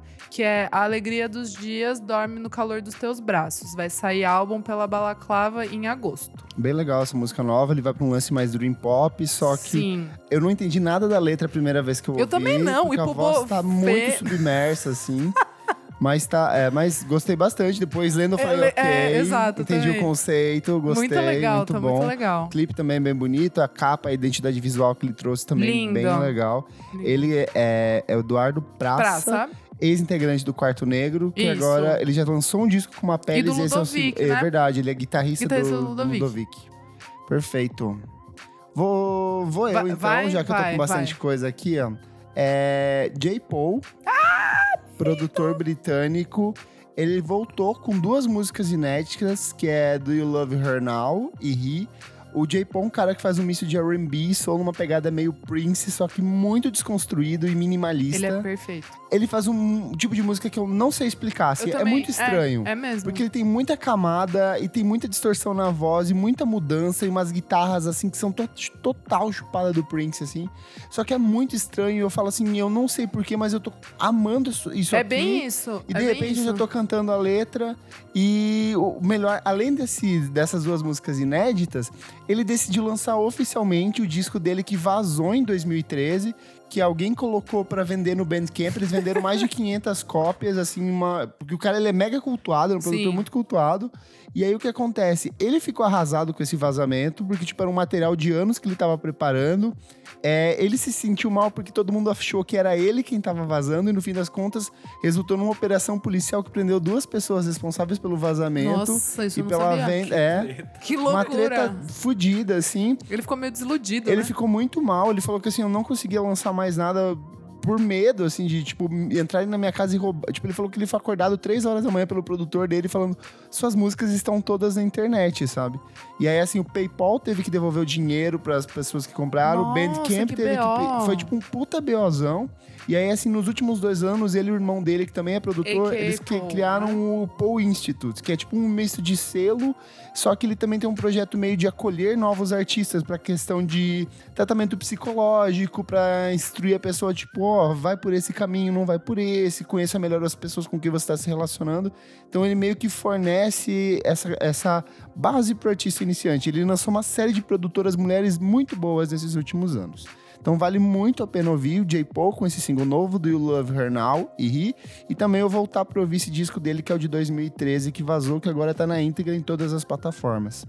Minha segunda recomendação é a música pop mais chiclete que eu não paro de ouvir nas últimas semanas, que é Never Really Over, da Katy Perry. Yeah! Que música boa, O vai tomar no cu. é perfeito. O A gente tava é. falando, parece uma coisa meio Robin, meio Carly Rae Jepsen, assim, tem esse pop bem pop menos Synthzinho, sintetizadora, batida certinha. A música já virou meme, tem variações como se fosse de uma loja de roupa dela dançando e vendendo as roupas. bom. Tem variação com RuPaul Drag Race, então assim, tá muito legal. O clipe é esteticamente muito bonito, ela passando por uma espécie de clínica de reabilitação pra, tipo, Meio Califórnia, né? Meio- é, você que per- tá, tá com o coração partido, vem se recuperar aqui, é uma coisa meio religiosa. Eles meio que sintetizam a sua lágrima pra você beber. Então, assim, é muito legal, muito bem produzido. Outra recomendação, primeiro álbum de estúdio da Brunx, Morri de Raiva. Ê. Rockinho fino, indie rock, feminino, com umas letras excelentes. É o disco. Como, se- ela, é- ela canta sobre tudo menos sobre amor, que ela já falou Ela já sobre falou. isso. Então tem música pro amigo que já morreu, tem música sobre tudo, tudo que acontece no, no cotidiano dela, ela meio que transportou isso pra dentro de estúdio. Lembra muito Snail Mail, lembra um pouco Mitski, lembra esses, essa, toda essa geração de menina norte-americana que estão produzindo é, um som bem cru, bem honesto, lembra um pouco Pavement e outras bandas dos anos 90. E minha última recomendação, Sufjan Stevens lançou duas músicas inéditas para celebrar o mês da orgulho LGBTQI+, lá nos Estados Unidos. É, então as músicas se chamam Love Yourself, With My Whole Heart. Essa Love Yourself é uma música originalmente composta em 1996. Só que daí ele resgatou e finalizou agora e lançou como esse single. Então, parte da venda dos, do- dos singles vão servir para uma, uma instituição, Instituição, de é. apoio a jovens LGBT. Então, a música, É as linda, duas músicas é são linda. lindas para quem ouviu os últimos discos dele, os últimos trabalhos dele, principalmente o, o Carol. Carrie and Low. Tipo, ele segue meio que nessa mesma trilha que é uma base melódica com muito sintetizador e umas camadinhas eletrônicas. Lindo. Nick, Bom, é, tenho duas dicas hoje. A primeira é Não Poderia Deixar de Ser, Rosalia. perfeita. Perfeita! Com autocultura. Perfeita! Não dá essa mulher. Perfeita. A gente quer que ela venha aqui morar aqui com a gente. Nossa, é, é a Rosalia saindo do, dessa coisa mais flamenca, mais regionalista dela, espanhola, pra uma coisa totalmente pop, Mundo. E indo é- pro mundo. muito bem feita. A gente tava conversando antes aqui, o clipe também é perfeito. Perfeito. Esteticamente, figurino, maquiagem, coreografia, tudo. Tudo que você olha, você fala assim, nossa, artista. Olha pra ela É e fala, isso, artista. artista. é. É um, é um pop muito bem feito, assim, que não deixa nada a desejar de ninguém, assim. A gente tava conversando também, parece muito Beyoncé. A batida lembra muito Beyoncé ali. E, a, e a estética me lembrou a J-Lo, gente. É um pop, tipo, muito bem feito. É, a minha segunda dica é, são as duas novas músicas do Bon Iver, que saíram gostei. hoje, o dia da Você gravação. gostou? Eu gostei. Gostei. Não tá? É, Hey Ma e You Man Like. É, eu acho que ele é uma, um pouco uma nova fase do Justin Vernon, porque ele não tem tanto, assim, a ver com, a, com o disco anterior. Então, eu achei que é um regresso do disco de 2011. Pode ser, Porque pode ele ser. tem a base que é totalmente acústica, daí ele faz umas inserções pontuais de sintetizador e a voz que tem assim, um pouco de efeito. Então eu achei que foi. Parece que é um passo atrás, sabe? Não, não vejo como passou atrás. Não, mas eu não falo como um passo atrás negativo. É porque Sim. assim, ele tava numa sequência, ele fez um primeiro disco que era totalmente acústico, aí ele entra nesse segundo disco que ele tem essa pegada eletrônica, e o terceiro parece que ele picotou tudo e remendou e falou assim, tá aqui, sabe? Então parece que ele voltou pra um estágio sim. um pouco mais de conforto. E a música, elas são bem boas, assim. Elas contam com o vocal da Jane Wesner, que é a mina do Wyoke. Tem o Moses Tem o Sumney. Moses Sumney. Tem o Bruce Hornby, que, que inclusive lançou o disco há pouco. E, o, e o Justin Vernon toca, Participa. participa do disco dele. São duas músicas, tipo, pesadinhas, assim. é, vá com calma. Mas são muito boas. E ele lançou só pra anunciar a turnê nova dele que ele tá fazendo Sim. pela Europa e Estados Unidos e que nunca veio pro Brasil. Você sabia que ele... nunca virá. Eu já contei que ele foi sondado uma vez pra tocar no Beco? Meu Deus do céu. Há muito tempo atrás, parece que eles receberam a proposta, mas só que, tipo assim, na época ele era. Eu acho que era na época do primeiro. daquele EP do Blood Bank. Eles. O Bacon recebeu a proposta, eles falaram não. E daí, desde então, nunca veio. É, Se vocês vissem a cara da galera. só Demais. tristeza. Só tristeza. Nick agora puxou um lenço do bolso, né? E você, China? Cara, é, bom, tenho duas dicas que não são necessariamente coisas novas, mas um- coisas que eu não paro de escutar. Um é Manuel Cruz, que é cara, um português que fez um trabalho chamado Foge, Foge Bandido, que é muito legal. Ele era de uma banda punk dos anos 90, lá da cena portuguesa, que eu não vou lembrar o nome. Eu acho que era Ornatos Violeta, mas não tenho certeza. E ele lançou esse trabalho que é muito legal, cara. Ele, ele é um puta compositor, as letras são incríveis, sabe? É, se fosse comparar, ele lembra um pouco as coisas de Rodrigo Amarante, o Ruivo, em carreira solo. Como que chama o nome do disco? O disco é Foge, Foge Bandido, se eu não me engano. Ou é a alcunha dele que chama Foge, Foge Bandido. Sabe? Manuel Cruz, o nome do cara. Eu tenho escutado muita rádio portuguesa em casa.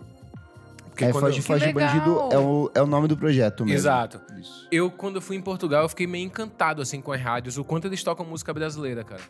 Muito. E não é música brasileira, tipo, do mainstream, não. Cara, eu ouvi Romulo Frois, que nem eu não ouvi aqui nem num podcast, tá ligado? Lá eu ouvindo na rádio, sabe? E o cara falando, este aqui foi Romulo Frois e pau, e contando a história toda do cara e o... Caralho, emocionado, né, velho? Cair nas lágrimas, né, velho? Você em Portugal, como eles reverenciam a música brasileira, tipo, Malu Magalhães é gigante lá, sabe? Eles amam e tal. Então eu peguei essa mania de ouvir muita música portuguesa. Tem uma outra banda chamada Madre Paz, que é uma banda que lembra um pouco Stereolab, lembra um pouco Mombojó até? Ó, bom. Uma banda nova, super legal, cara. E, bom, então minha dica fica Manuel Cruz e essa cena portuguesa, que tem muita coisa bacana. Tem um selo de lá que é muito bom, que dá pra pesquisar, que é o Lovers and the Lollipop. Eu acho que chama assim o selo. Que eles lançam uma porrada de coisa do mundo inteiro. Eu acho que até o Bugarins também tem um disco lançado por esse selo. E tem muita coisa de portuguesa legal. E uma outra música que eu tenho ouvido muito, é uma merda que eu sempre esqueço o nome dela, mas é aquela música de Britney Spears, velho, do clipe do avião. Toxic. Toxic. É perfeita.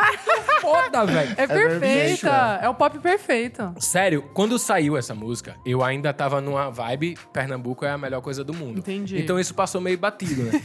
Aí comecei. Aí começou a tocar essa porra. Eu, caralho, o que é isso? Mas eu lembro disso. Mas calma, e, e não, não tava ligando o nome à pessoa. A música à pessoa.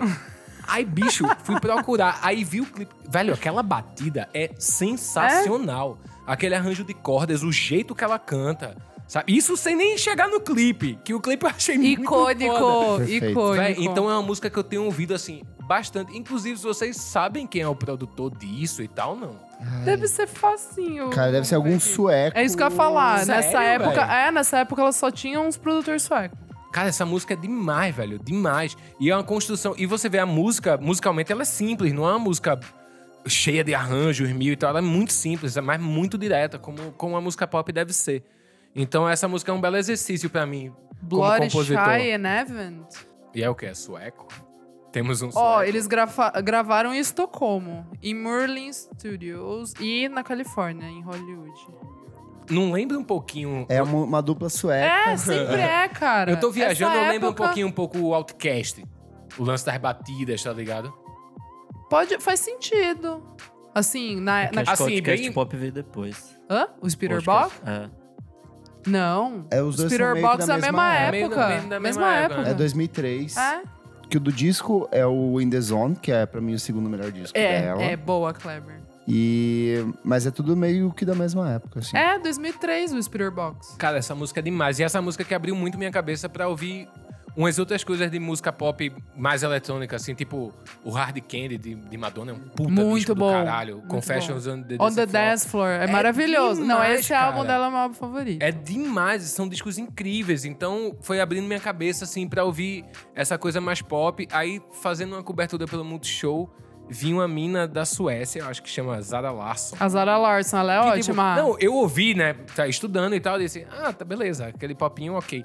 Véi, o show dessa mina é incrível. Ela é o ótima. batera dela é um cavalo, o cara sentava a mão. Véi, o disco, o show muito pesado e a mina ótima de Ela é palco. muito boa. tá? Eu fiquei meio tipo, nossa, velho, que incrível isso, velho. Boa, China, China ouvindo pop, eu amei. Nossa, É. eu, sério, da gente lá de Pernambuco é foda, que a gente tem, tem essa coisa do. Nossa, né? Pernambuco tem essa coisa de é o maior, o melhor e o mais foda de qualquer coisa, tá ligado?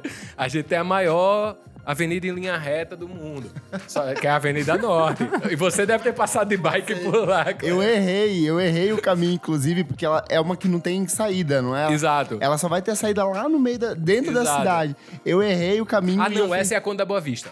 Que tem Passo Ribusões no meio, não é isso? Isso. Essa é a Conta da Boa Vista. E eu ó, me fudi, assim. Eu tive que. Tipo, eu queria muito sair, não, não tinha o que fazer. E é- mas só que Muito lá a bom. gente sempre escutou de tudo, tá ligado? Então é meio misturado. Aqui em São Paulo eu- percebi mais essa coisa das tribos, né? Tem a, a cena não sei o quê, a cena do rock, a cena lá da... É, mas lá meio agora que é tudo também- misturado. é, mas agora- porque também é o seguinte, lá a gente não tinha muito o que fazer, velho. Então pintou uma rave, vai o roqueiro, vai todo mundo, tá ligado? Pode crer. Fechou? Agora Vamos pro fechamos. terceiro bloco do programa. Você precisa ouvir isso.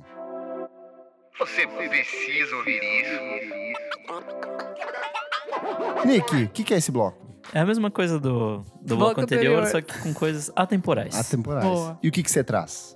É, a minha indicação dessa semana é o disco Hyperview, do, da banda Title Fight. É um disco de 2015.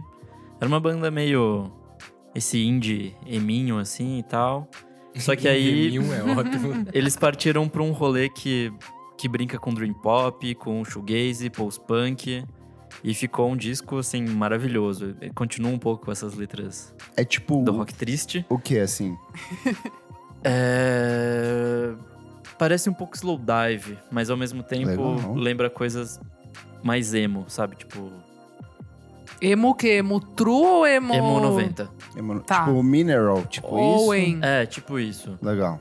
E aí, é essa coisa, assim, de, de não ser nenhuma coisa nem outra, fica no meio, mas é... Que funciona. É, funciona muito bem. É, eles falaram que tiveram como inspiração pra esse disco bandas como Dinosaur Jr. e Beach Boys. Ah, então dá legal. pra ver que... bem, bem diferente uma coisa da outra. É, e é, exata- é exatamente isso, assim. Não tá nem, num- nem num ponto, nem no outro, tá num meio que é só deles, assim, e é muito bonito. É, as partes que, que são mais puxadas pro shoegaze, assim, são muito boas. E as letras são legais também, assim. É, é rockzinho triste, mas vale a pena. Perfeito. China, Cara, tava pensando aqui, eu realmente não fiz o dever de casa nessa, mas veio uma lembrança aqui, que é o seguinte, eu tenho um projeto infantil que chama Mini Joia, né? uhum. Junto com meu filho, Matheus, que é um dos caras que tocam na Mamba Negra também e tal. E tem essa coisa de música eletrônica. E eu queria, tentando me colocar nisso, tipo, como é que eu vou escrever pra criança de um jeito que seja divertido e tal. E aí comecei a ouvir muitos primórdios do rap, assim. E vim com Run DMC. Então, tipo, o primeiro Amo. disco dos caras, o jeitão de. é muito legal, tá Sim. ligado, velho? Muito Tipo, Você não tá entendendo nada do que o cara tá falando, mas, tipo, aquela melodia tão gostosa, sabe? Aquele A sincopado assim ali. na voz. Então, o, primeiro do Run DMC, porque você faz uma viagem pelo rap, né? E dá uma comparada de como, como o rap tá agora, de como era nos primórdios. É um bom disco, é um, um disco dançante. Eu não sei o nome desse disco, talvez seja só o nome da banda, não tenho certeza. Mas é um disco bem divertido, assim, cada dia ouvir. E, e você percebe, assim, os primórdios pra evolução do rap, sabe? Então talvez essa seja a minha dica. Eu tenho ouvido acho que é muito o, isso em casa. é o Run DMC Run mesmo, DMC, né? É. Eu tenho ouvido muito isso em casa véi, e dado bastante gargalhada. Que ele vai junto com um outro que tem lá em casa, que é o Furacão 2000. Perfeito. O rap nacional, tá ligado? Velho, aí o Demais. rap anos 80, que saiu uma Demais. série disso, né? Porra, velho, eu só quero é ser feliz. Véi, é demais isso aí, os puta pancadão legal, tá ligado? E é só batida e melodia de voz, né? Uhum. Então, essas, talvez sejam essas duas minhas dicas aí. Muito Fechou. bom. Isa, É, tem documentário? Tenho, só que Ó. não é no Netflix. É, acha normal, tipo, você jogar, tipo, só jogar o nome no Google você vai achar. Acabou de sair, é, se chama Still You 25 Years of You Communication, que é um doc que a Amazon lançou, são 15 minutos, é um mini doc, sobre o celebrando os 25 anos do You Communication, que é o quarto álbum do Beastie Boys. Legal. E é tipo, é basicamente uma entrevista que rolou no South by Southwest desse ano com, com os dois, Os dois que os sobreviventes, dois que so- é. sobreviventes do, do Beast Boys, né? É, e começa eles falando, tipo, como que nasceu Sabotagem. Tipo, começa assim. É, eles falando, tipo, não, meu, foi a única música que a gente fez em um dia. Tipo, a gente fez no dia a música e tal.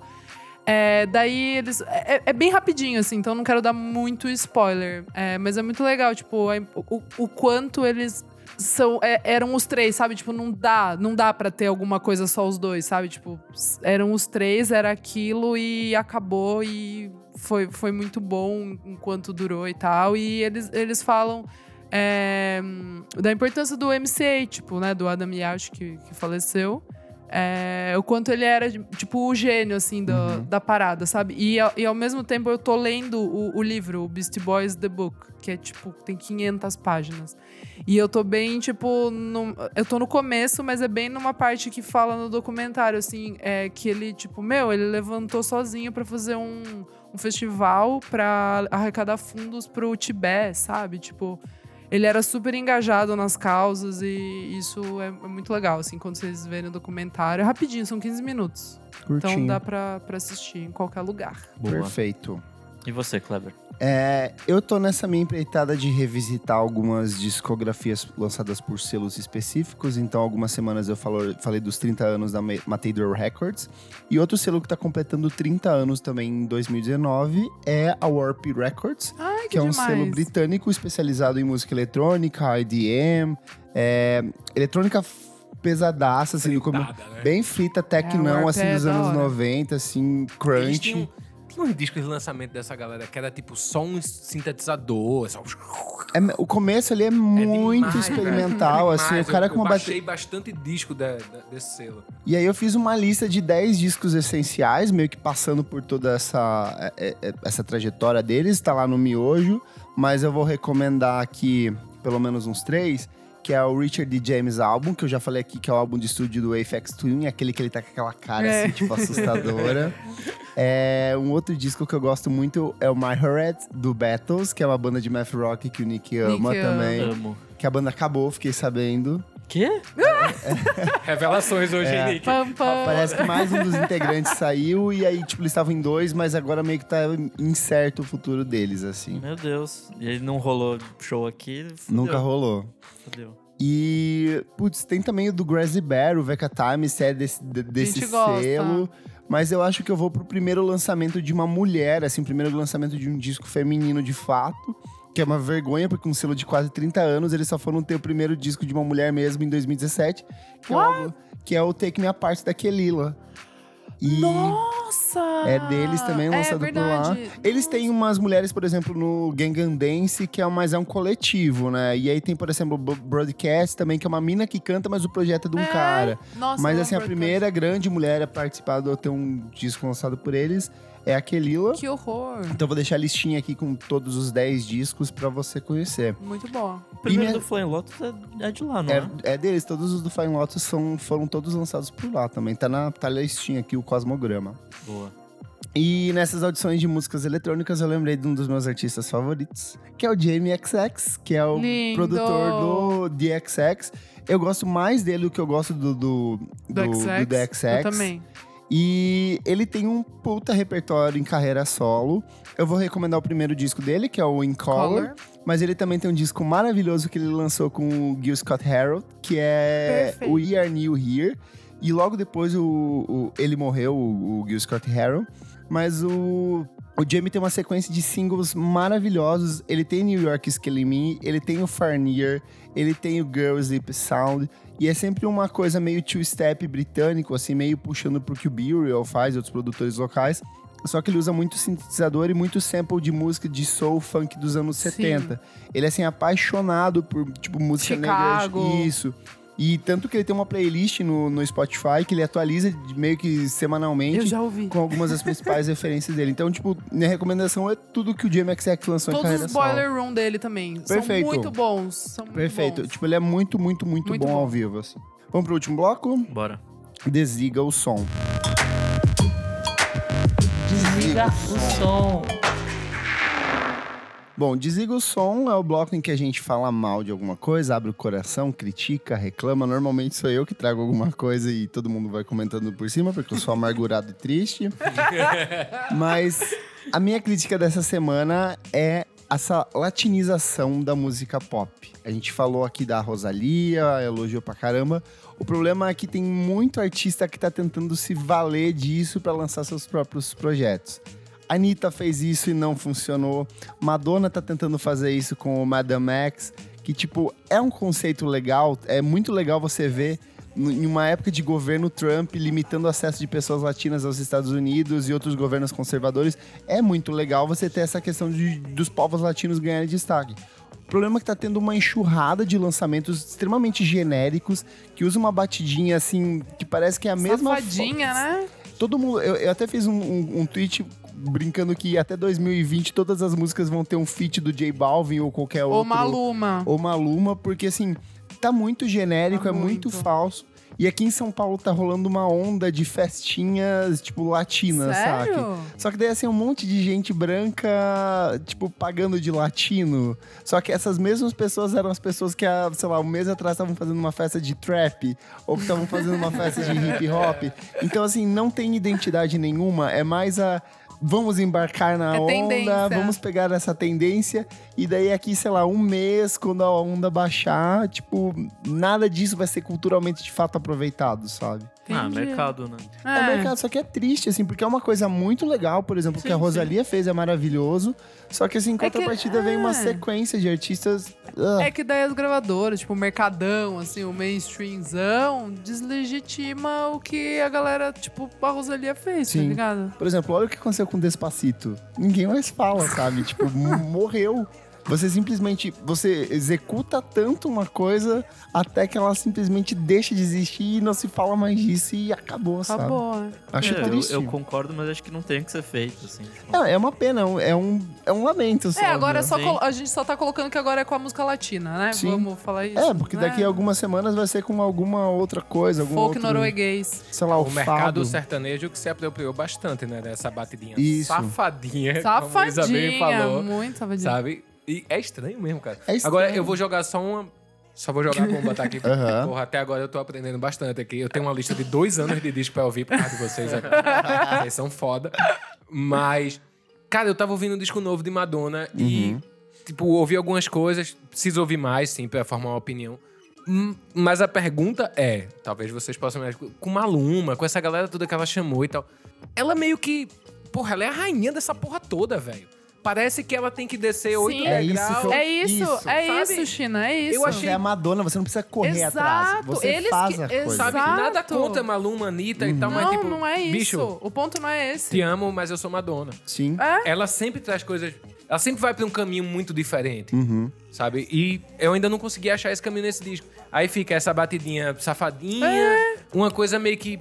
Olha, é como se fosse assim: vem aqui com tia Madonna. É. Mas fica tão estranho. Não, parece que não... E Não é assim, or- Ainda Não não, é- bateu em não mim. é Pode ser que verdadeiro. ama- daqui a umas semanas eu esteja achando esse disco incrível. Mas E até o momento- esteticamente é muito bonito a identidade que ela adotou de ser um- uma personagem. Essa Madame X, cada uma vai ter uma Momento, personagem né? diferente. Tipo, são 10 faixas, se eu não me engano, e cada uma vai ter uma identidade Aham. Específica. Tanto que na apresentação que ela fez, ela usou hologramas no palco, assim, foi, tipo, legal pra caramba. Só que, assim, você tem uma, é, é uma estética sombria e meio perturbadora, só que com uma batidinha latina que, tipo assim, não funciona. Descaracteriza. É meio bizarro, cara. E você é a Uhum. mesma Madonna que fez Ray of Light, você fez, tipo, uma porrada de coisa. O Confessions on the Dance, Dance Floor, sabe? essa parceria dela com, com o Timbaland é demais, né, cara? Quando ele produziu. Acho que é o Hard Candy que ele produz, né? É, Acho o que Hard é. Candy. Pô, uns puta beat bom, velho. bom, Sim. é bom. Aí você volta pra esse. Que, bicho, desculpa, a tecnologia hoje tem muita coisa, né? Sim, pra você usar. sim. Quem não tem dinheiro já tem coisa suficiente, imagina a Madonna, que pode comprar todos os Exato. É sintetizadores que do pode. mundo. Parece que é. Tipo, é ela, mas só que podia ser outra pessoa cantando que não ia fazer Exato. diferença. Qualquer não tem co- identidade. genérico. Você matou a pau agora. É, É isso. genérico, é super genérico. Ela podia ter. Ah, não, já que tá todo mundo fazendo isso aí, já Vou que eu do sou a Madonna, jeito. eu vou fazer do meu jeito. Talvez usar eles de alguma maneira, mas trazer pra. Pra trazer referência deles, mas, tipo, fazer o dela, entendeu? Não fazer o deles. Sim. Tipo, ela tá fazendo o deles. É Sim. que ao mesmo tempo é, é muito difícil você questionar, né, artistas que são idolatrados pelo mundo inteiro, assim, né? Imagino que cada vez que vocês escrevam um post sobre um artista X que todo mundo ama, com alguma crítica, já vem aquela enxurrada de ah, mas calma aí, você é a rainha, não sei o que. Eu tenho um pouco de preguiça disso porque eu gosto muito de ouvir música observando. Então tem artistas que eu admiro pra cacete, mas, bicho, nesse disco você pecou. Desculpa, velho. Tá estranho. Sabe? Claro, claro. Tá estranho. Tá estranho. Fechamos? É isso. Fechamos. Vamos. pros Recadinho. coment- Recadinhos, tem aí? É, recadinho, vai ter show do Cigarettes Cigarettes After After Sex. é, Dia no dia 25. 25 de agosto, é, produção da Monkey Bus. E os ingressos já estão, já estão à venda. É, corre porque acho que já foi pelo menos metade, então vai lá porque vai ser legal esse show. É lindo. Legal. China, dá seu serviço, onde as pessoas te encontram, se tem agenda de shows, pra ouvir o disco, tudo. Dá o serviço completo aí. Redes sociais, onde as pessoas te encontram. Bom, eu lanço, tem o show de lançamento do disco 24 e 25 de julho, no Sesc 24 de maio. Ai, que legal. trocadilho, né? Então, 24 e 25 de julho tem o show de lançamento. Vai ser legal, que vão ter todas as participações especiais. Vai ser bem bacana. E olha que tem muita participação Cara, especial. tem, cara, tem. E, pô, vale muito a pena ir por todos e tal. Mas vocês precisam muito conhecer o trabalho de Belpuan, do Islã das Minas. Ela participa de. Moinhos de Tempo, a segunda faixa do disco. E ela é uma poetisa incrível, cara. Incrível, incrível. Com um sangue nos olhos, assim. Um, poema tão forte, assim. É, o verso dela é bem forte. É muito música, forte, assim, cara. Depois dá uma pesquisada nela, assim. Ela, essa mina é realmente incrível, assim. Eu vou ver ela ao vivo essa semana, que, Que ela vai demais. tocar num evento do Facebook, assim, dois dias Ai, que seguidos. legal. Que massa. Puta, va- vale muito a pena, cara. E a gente tá trabalhando há, há bastante tempo no lançamento do, do show desse disco. Eu acho que o show tem que ser tão forte quanto o disco, tem que ser melhor do que o disco. Sabe? O mais legal é isso, né? Quando você já gosta do disco e vai no show o show é melhor. Então, Ah, estarei lá, China. estamos ralando pra isso. Pô, espero todos convidados, por favor.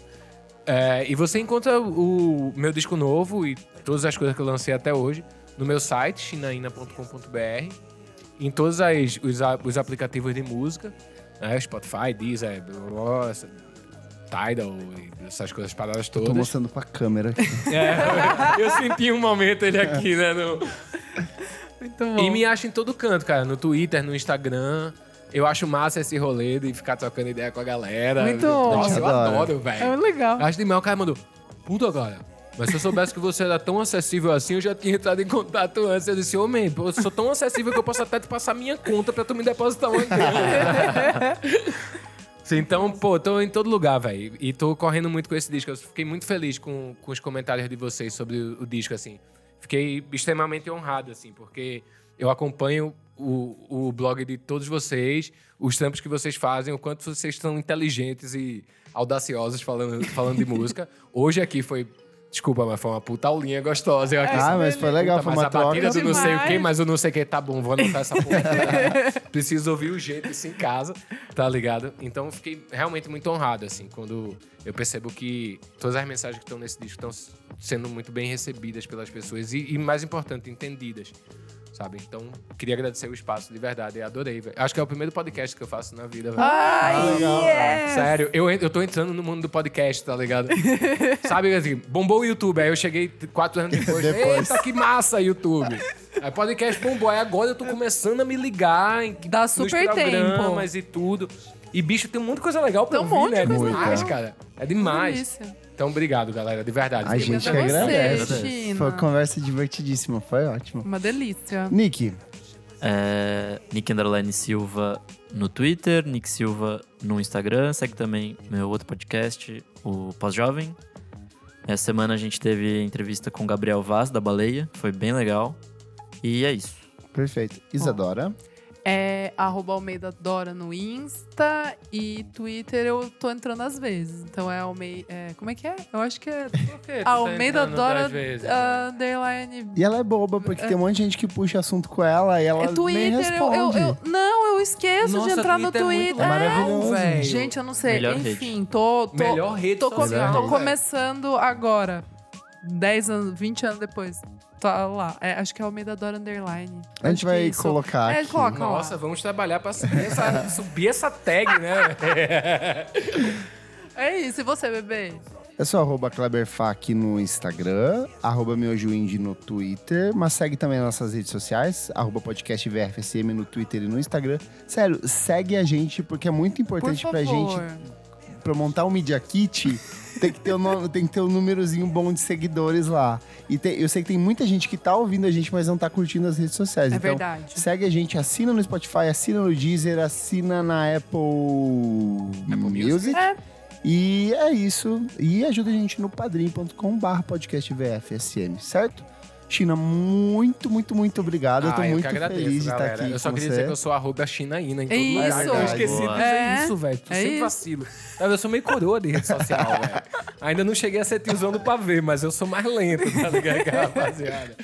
E, cara, é muito legal acompanhar os twitters da galera toda. É massa, velho. É massa. Eu fico muito inteligente vendo. É verdade. Sério, é cada link massa, o Twitter é melhor. Isadora, vamos conversar sobre isso. Galera, brigadão, de verdade. Um beijão em vocês, a todo mundo que ouviu a gente aí. Clássico demais. Obrigado. Então, Show. até a próxima edição do programa. Tchau, tchau. Beijo.